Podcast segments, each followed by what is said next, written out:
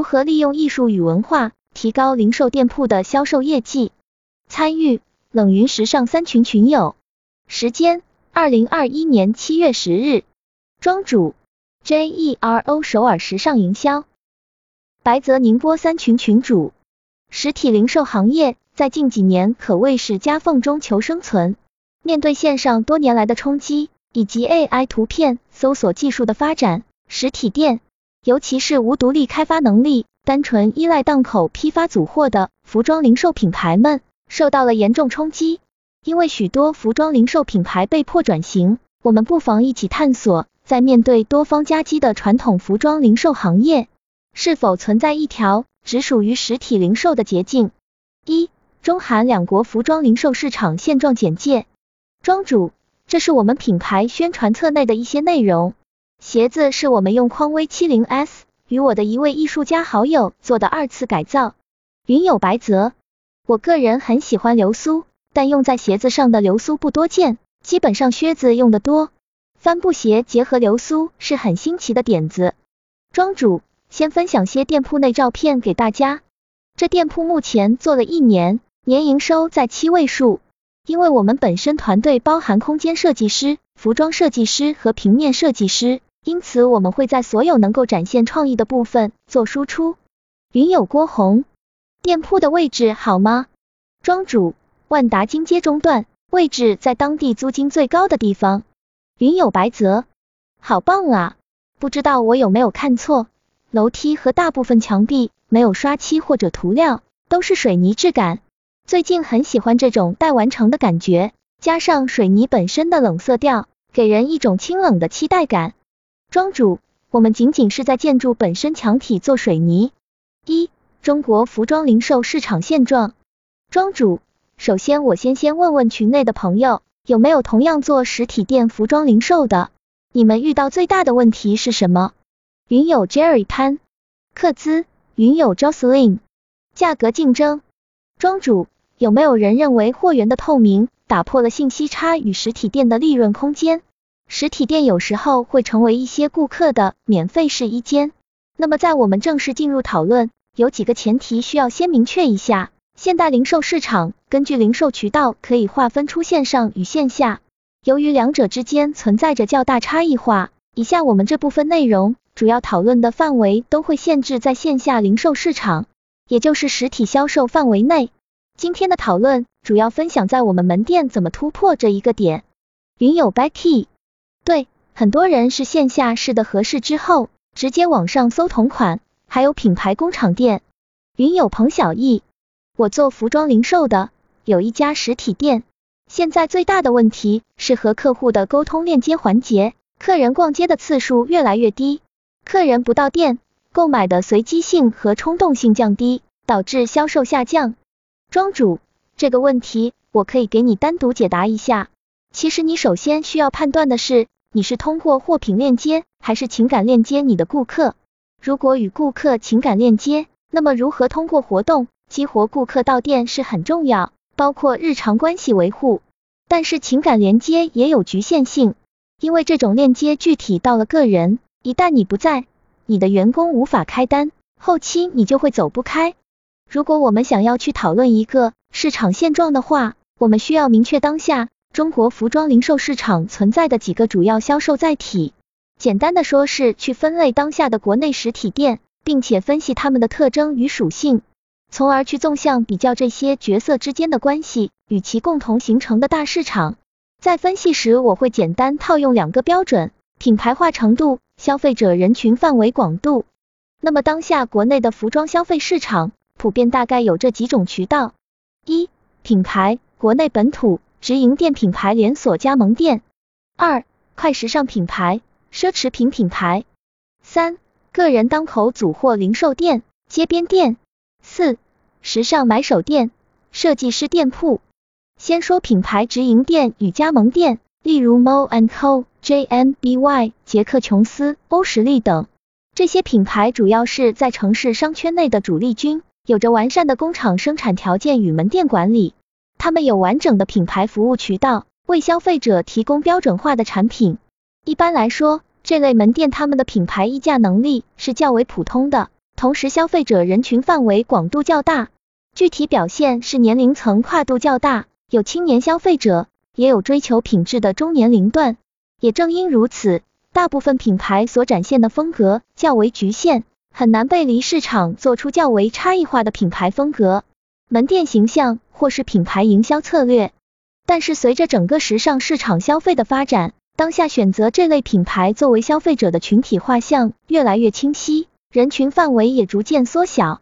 因此，大家后续可以去思考一下，这类品牌的消费人群会有哪些特点。同时，这些品牌本身的品牌化程度较深，能够给大多数消费者较为完整的品牌形象。因此，他们其实暂时是中国服装零售市场范围内的主力军，也是许多大众消费者的普通选择。同时，存在一定的消费者忠诚度。云有白泽，就我自己来说，有线下门店的品牌更让我信任和依赖。如果不能进店，在线上买衣服时，也会优先选择。我在线下经常见到的品牌，我觉得线下门店规模也是品牌实力的参考。云有彭小艺，这些品牌因为在国内的知名度比较高，所以他们客群比较稳定，也有一些自己比较稳定的风格。但是这些品牌在一二三线城市比较多，往下沉的市场还是相对来说没有打开的，应该也是与他们的定位有关。庄主，我认为顾客画像中。不再只是看年龄层，而是看用户消费认知。简单来说，要去分析你品牌顾客是因为什么买单。Mo and Co，我们大概可以看到是品牌力加质量加设计，杰克琼斯则主要是质量加中性价比。云有 Sandy，拿我个人来说，买衣服不会固定在某几个品牌，只要产品好，价格能接受就可以，不认品牌，认产品。属于品牌忠诚度比较低的顾客，对服装越了解，对自己的需求越了解，越不会盲目买衣服，买的比较理性。庄主，是的，这又取决于顾客他本身的价值观。好比说一个做设计的人，他一看快时尚某些产品的出处是什么，面料是什么，购买欲就会比一般人低很多。庄主，说回快时尚与奢侈品，为什么将两者放在一块讨论呢？其实抛开两者的设计与工艺制作差异，单从市场角度所辐射的顾客数量、全球范围、全球化供应链及对市场的快速反应，在这些环节方面，本土流行品牌并不与他们在一个竞争层面上。因此，两者无论是奢侈品品牌或是大型快时尚品牌，在中国市场上，我们用品牌影响力去替换品牌化这一名词，会更加清晰。很明显，两者的品牌影响力也是大于众多本土设计品牌的，但我们很难说快时尚大于奢侈品，或是奢侈品品牌影响力盖过快时尚。同时，两者的消费人群也是存在某个角度重合的，例如买奢侈品品牌的顾客也会消费快时尚品牌，快时尚品牌的顾客也会去消费奢侈品品牌。云有白泽，这个对比不多见。我认同奢侈品牌和一些国际化的快时尚品牌在国内的品牌影响力。奢侈品牌因为本身的知名度和奢侈感，在很多消费者心里是白月光一样的存在。而快时尚品牌因为本身的特性，相对来说面向的消费者更广，购买人群也更多。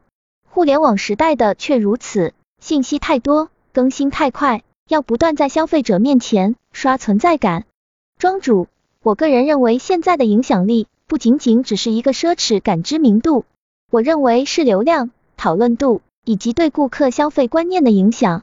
奢侈品和快时尚改变了国内很多人的消费观念跟判断，反而我们不能从 Moan Co 这些牌子去找到一些蛛丝马迹，并不是说占有率大小，而是这两者话语权巨大。奢侈品的客户群体，我们不能简单一概而论，消费下沉。会导致信用卡被滥用，许多人平常买优衣库，信用卡买奢侈品包包，这样的人不在少数，甚至占大比重。而一部分轻松购买奢侈品，平时路过快时尚，比如优衣库，遇到品质好的也会随手购买的人，也不在少数。而个人当口组货店铺以及街边店，我们则是可以看作服务与大众市场的趋势店铺，这类店铺的品牌化程度。大部分来说是不足的，许多街边店铺甚至没有一个统一品牌形象以及基础的物料设计，因此顾客忠诚度取决于店铺与顾客的情感链接。同时，消费者人群范围覆盖面会存在模糊的一个边际，无法明确做出一个界定。但整体市场份额却不小，发展也经常出现两极化。部分组货店铺在达到一定程度，都会去做转型，开发品牌的独立款式，使店铺真正意义成为品牌。而设计师店铺与买手店铺真正进到大众视野，或者说被大众所接受的时间并不长。按照分布密度以及整体市场数量来说，依然还是处于小众市场当中。但他们整体呈现出的趋势是，这类店铺相较上述几类市场，不断创新并示范做出更加符合现代传播逻辑的新零售店铺原型，例如带艺术展览性质、网红建筑属性。因此，这类店铺获得了许多超越服装零售业务的发展机会，例如将设计师或者买手店。进行 IP 化，例如 SND 雷虎。因此，其实现在我们对于这类店铺在市场内的表现还有待观望。目前业内普遍的看法，更多是将这类店铺或者渠道设置在一个传播媒介，而非主要销售媒介。不知道大家是否赞同我的逻辑？云有白泽，用艺术展览来传播品牌的活动，最近有几场。设计师和买手店，如庄主所说。目前还是小众市场，所以我认同庄主所说，这类店铺目前的传播属性大于销售属性。这点我的理解是在市场开拓出来之前的一个状态。长期看的话，传播转销售是必然的。云友 Becky，这些打造 IP 的买手店、独立设计店，主要的销售媒介是在线上吗？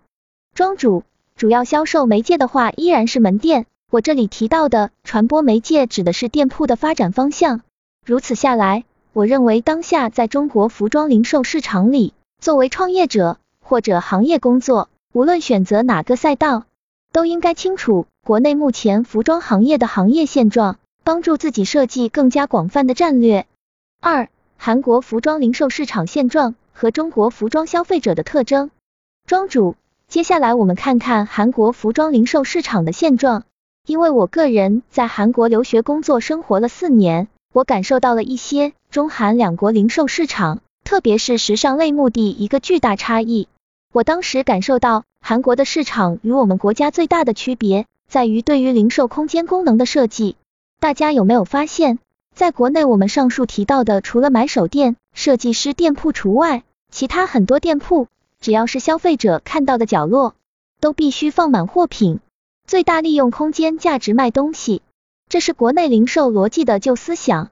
云有 Becky，是的，大同小异，尤其是在商场里，基本上品牌店铺风格都差不多。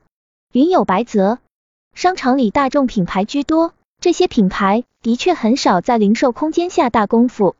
庄主，而我在韩国最大的感觉是，三百平的店铺，可能货品 SKU 就单纯四十个不到。其余部分展示店铺的概念、艺术装置，而在国内更多的是三百平三百个，甚至更多。云有白泽，我想问一下，零售空间的打造对于零售的意义是什么呢？云有 Becky，是打造品牌形象吗？赋予品牌理念和价值，从而给产品赋能。在国内真的不常见，一些买手店、设计师品牌店也不常做到。云有彭小艺。零售空间美学是未来零售行业的必然。消费升级，现在只卖货的店铺已经很难盈利了，要打造品牌才能生存。庄主，意义在于用概念与理念的传达，提高购买率。业绩一定与 SKU 挂钩吗？这是所有零售行业需要思考的问题。四十个 SKU，但是销量一万，一万里面百分之九十，因为感受到品牌传递的理念，认同品牌。形成品牌的忠实顾客，这与顾客从三百个 SKU 里面找需求不是一个次元的。同时，韩国这个趋势已经发展了好几年了。现在消费者购买衣服，难道是单纯买一个产品吗？例如，奢侈品消费者中有这样一部分人，是希望买了这个品牌，获得品牌的附加标签。比如，我买了 Gucci，我和 Gucci 品牌的形象一样。服装最早是用来保暖的。但是现在已经不再是简单赋予购买者物理属性了，不再是追求功能了，这个也不是市场的主流。所以，一个时尚品牌或者是一个服装品牌，你需要给你的产品赋能，带上标签，卖超出产品以外的内容，例如艺术标签、文化标签，才能做到品牌增值。这也是中国消费者的现状。举个例子，如果饮品只是单纯的解渴，满大街应该是饮水机，而不是喜茶。上述内容就是韩国零售市场以及中国消费者的特征。我们接下去讨论的文化消费产业的兴起。二、文化消费产业的兴起。一、何为文化消费产业？庄主。所以，综上所述，我们可以说，其实时尚产品已经进入了一个文化消费的阶段。大家怎么看待文化消费产业这个一个词？或者说怎么理解？云友 Becky 提到了满足精神需求的第三产业。白泽的理解是围绕一个文化 IP 形成的物质消费，就像前两年很热门的故宫文创。庄主，其实文化消费产业，大家可以看作是一个市场里的消费者，在达到物质消费满足之后，寻求精神满足而诞生的产业。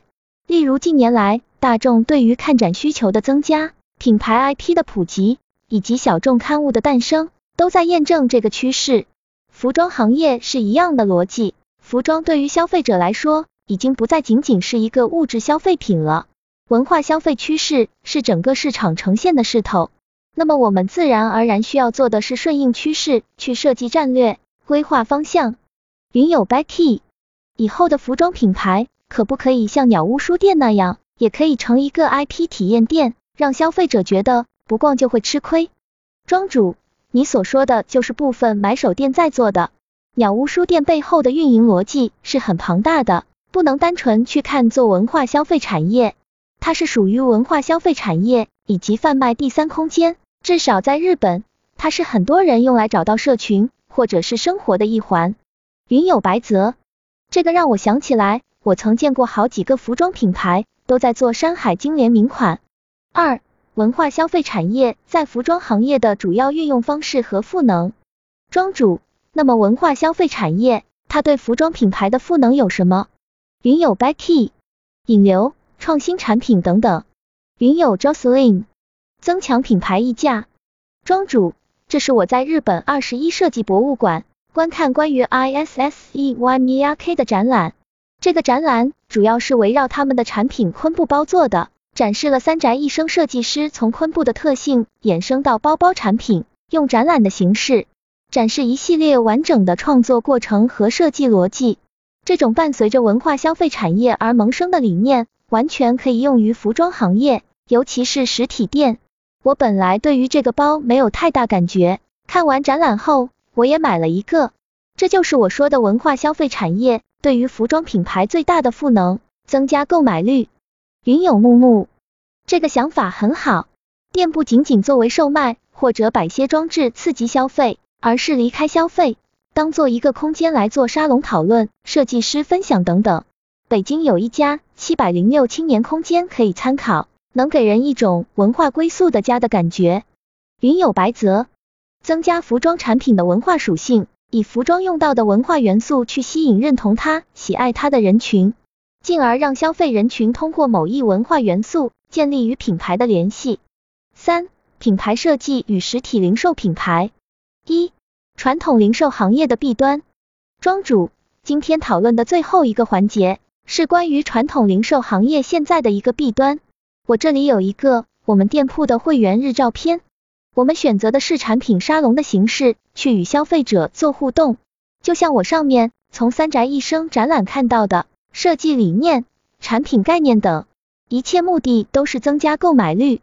但目前我们的传统零售。还避免不了货源是没有独家性质的。云友 Becky，这样可以让消费者更加认同，甚至拥护。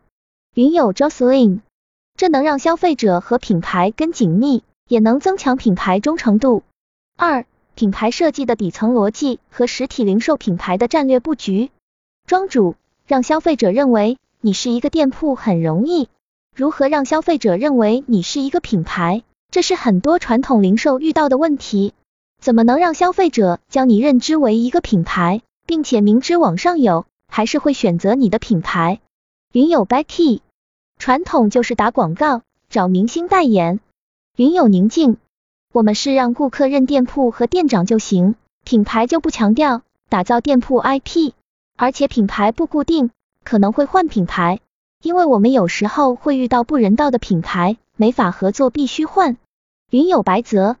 庄主这里所说的品牌具体概念是什么？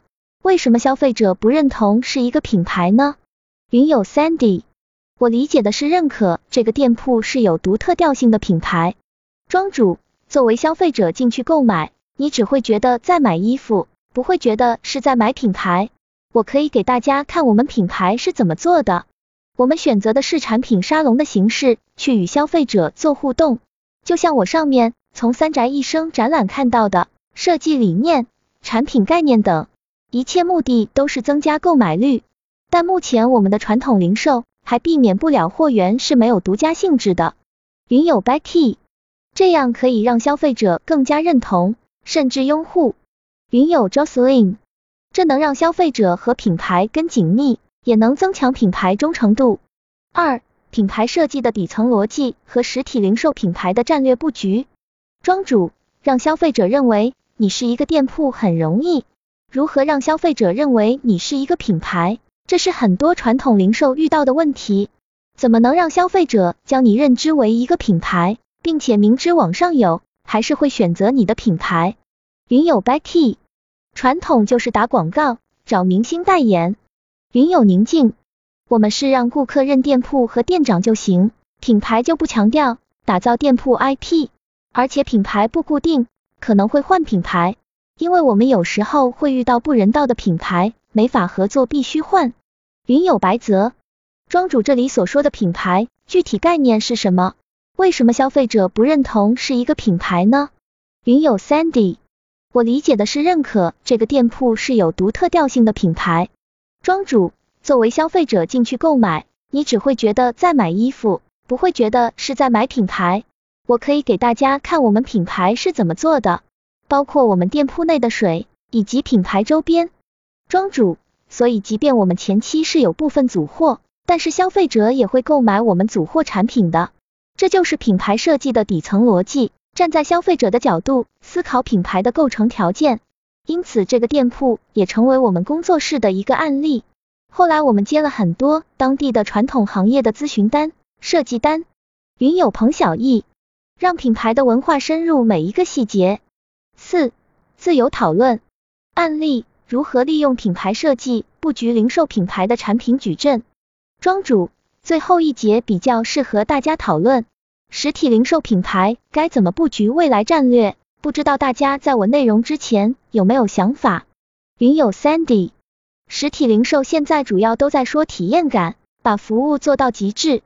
庄主，但是我认为。实体店的未来是体验感，但是服务极致未必是一个一百分的答案。我做一个极端类比，如果这么说，海底捞就是未来。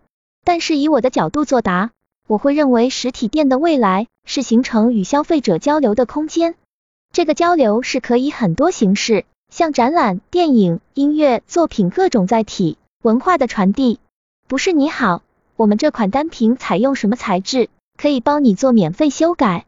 我认为视觉传达、概念传达是有延迟性的，你需要不断从每个环节去传递给消费者，让消费者进到这个空间后，你能自然而然从各个细节与消费者成为志同道合的一伙人。云有白泽，物以类聚，人以群分。我的理解是，未来零售要做这个类和群的精神衔接点，以此聚合一群有共同性格。或者是共同爱好的人，云有 Becky，那维护消费者、塑造品牌形象也很重要，因为消费者其实有很多场所都可以满足自己的精神文化需求，看电影、看展、音乐会等等，怎么能保证消费者愿意把时间用在我们店铺里呢？庄主，这就是怎么去塑造差别化的问题，这不是一步到位的，与品牌的构成一样。维护消费者，就像我最开始跟云友提到的，你是以情感链接还是货品链接？为什么我会把文化消费作为服装营销的主题？因为文化标识链接是广度、深度都很强的一种链接。Rick Owens 这个品牌的忠实顾客，我相信很大一部分不会去消费 LV、Dior 这类品牌。云友 Sandy，韩国服装零售业做得好的有哪些特点？庄主，韩国零售业做得好的，在于他们明确知道品牌形象不仅仅在于产品，建筑、海报、VI 甚至音乐都是品牌形象的一部分。